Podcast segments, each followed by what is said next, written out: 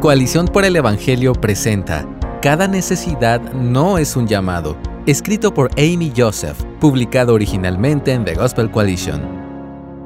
Todos nosotros estamos rodeados de un mar de necesidades, desde las personas en nuestros hogares y lugares de trabajo hasta las familias de refugiados, desde las personas que padecen enfermedades y discapacidades hasta las personas que luchan con problemas financieros y deudas, todos tienen necesidades espirituales, emocionales y físicas únicas.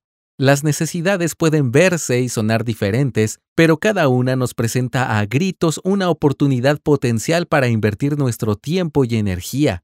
Para vivir vidas fieles en lugar de vidas agitadas, debemos aprender la verdad aleccionadora de que cada necesidad no es un llamado, Jesús vio todas las necesidades de cada ser humano con el que se encontró, pero no las satisfizo todas. Siguió la voluntad del Padre, sabiendo cuándo decir sí y cuándo decir no, cuándo trabajar y cuándo descansar.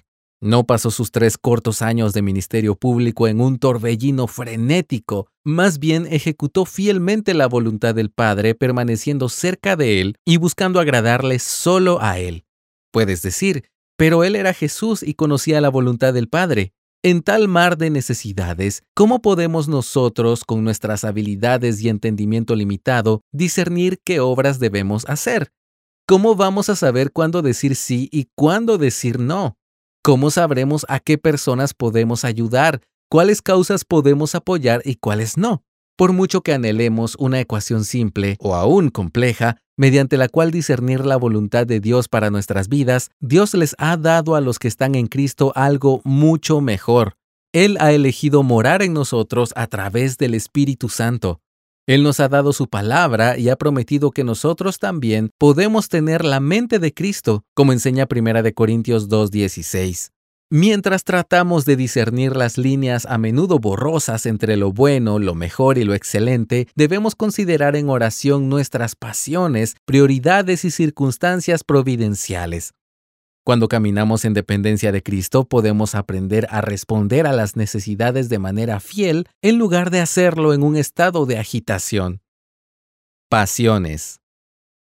Nuestro Dios es tan multifacético que requiere todo el cuerpo de Cristo, pasado, presente y futuro, para manifestar su plenitud.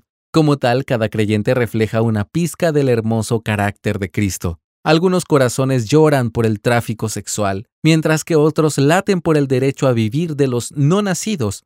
Algunos creyentes son motivados al satisfacer las necesidades físicas, mientras que otros se deleitan en entrenar mentes. Cuanto más entendamos la forma en que Dios nos ha programado a cada uno e identifiquemos las pasiones que encienden nuestros corazones a una acción en oración, menos probable es que corramos con agitación tratando de satisfacer cada necesidad. Se necesita autoconciencia y una humildad cultivada para aprender a dejar que cada miembro del cuerpo de Cristo haga su parte, Puedes leer al respecto en 1 de Corintios 12 del 4 al 11 y 1 de Pedro 4 del 10 al 11. Hay muchas buenas obras por hacer dentro de los carriles de nuestros dones espirituales y físicos. No necesitamos tratar de operar en todos los carriles posibles. Si bien habrá ocasiones en las que Dios nos llame a salir de nuestra zona de comodidad, también podemos estar seguros de que Dios nos programó para las buenas obras que Él preparó para nosotros. Lee Salmo 139, versos 14 al 16 y compara con Efesios 2.10. A medida que evaluamos si Dios nos está llamando para atender una necesidad particular, debemos considerar preguntas como ¿Qué dones y pasiones son los que otros en el cuerpo de Cristo han afirmado en mí de manera consistente? ¿Qué áreas de necesidad afligen particularmente mi corazón? ¿Cuándo siento más deleite de Dios mientras trabajo? Prioridades. Nuestras pasiones por sí solas no pueden determinar cómo empleamos nuestro tiempo, Aún aquellos que conocen sus pasiones y personalidades solo tienen 24 horas al día. La palabra de Dios determina nuestras prioridades, comenzando con el compromiso de permanecer en el Señor. Permanecer en Él nos permite dar fruto y amar a los demás, como señala Juan 15, versículos 4 y 12.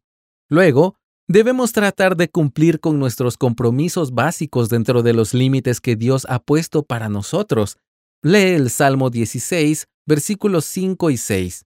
Por ejemplo, los estudiantes deben priorizar el compromiso con sus estudios y clases, aun cuando no se sientan entusiasmados con la carga académica de su curso. Los empleados deben priorizar su trabajo, aun cuando sus pasiones estén en otra parte. En diferentes temporadas de la vida, distintas prioridades pueden dictar nuestros días. Los padres con niños pequeños tienen prioridades diferentes a considerar a los padres con el nido vacío. Las personas con enfermedades crónicas o que cuidan a otras personas con necesidades especiales operan con prioridades distintas a las que tienen más margen en sus horarios. Si satisfacer una necesidad particular nos impide estar presentes con personas a las que deberíamos priorizar, es posible que debamos reconsiderar en oración cuáles son mis prioridades en esta etapa de la vida. Las necesidades que tengo ante mí me van a alejar de esas prioridades o pueden unirse con mis prioridades de una manera significativa. Oportunidades potenciales. Además de nuestras pasiones y prioridades, es útil considerar las oportunidades presentes que Dios en su providencia ha puesto ante nosotros. Como creyentes sabemos que Dios en su soberanía coloca a las estrellas en su órbita y a nosotros en nuestras circunstancias. No hay detalle de nuestros días que esté fuera del alcance de Dios. El llamado de Dios a menudo está justo enfrente de nosotros. Si nos preguntamos qué necesidades podrían ser llamados de Dios, haríamos bien en ser observadores concentrados. Considera, ¿qué personas ha puesto Dios delante de mí? ¿Qué recursos, conexiones o conocimientos únicos me ha dado en esta temporada? ¿Qué necesidades o causas han estado cargando mi corazón de manera consistente? A medida que navegamos por el mar de necesidades que nos rodea, debemos fijar nuestra mirada en aquel que es infinito y que es el único que puede satisfacer todas las necesidades. Al recordar su capacidad infinita y sus recursos abundantes, somos libres para ser fieles en lugar de agitados.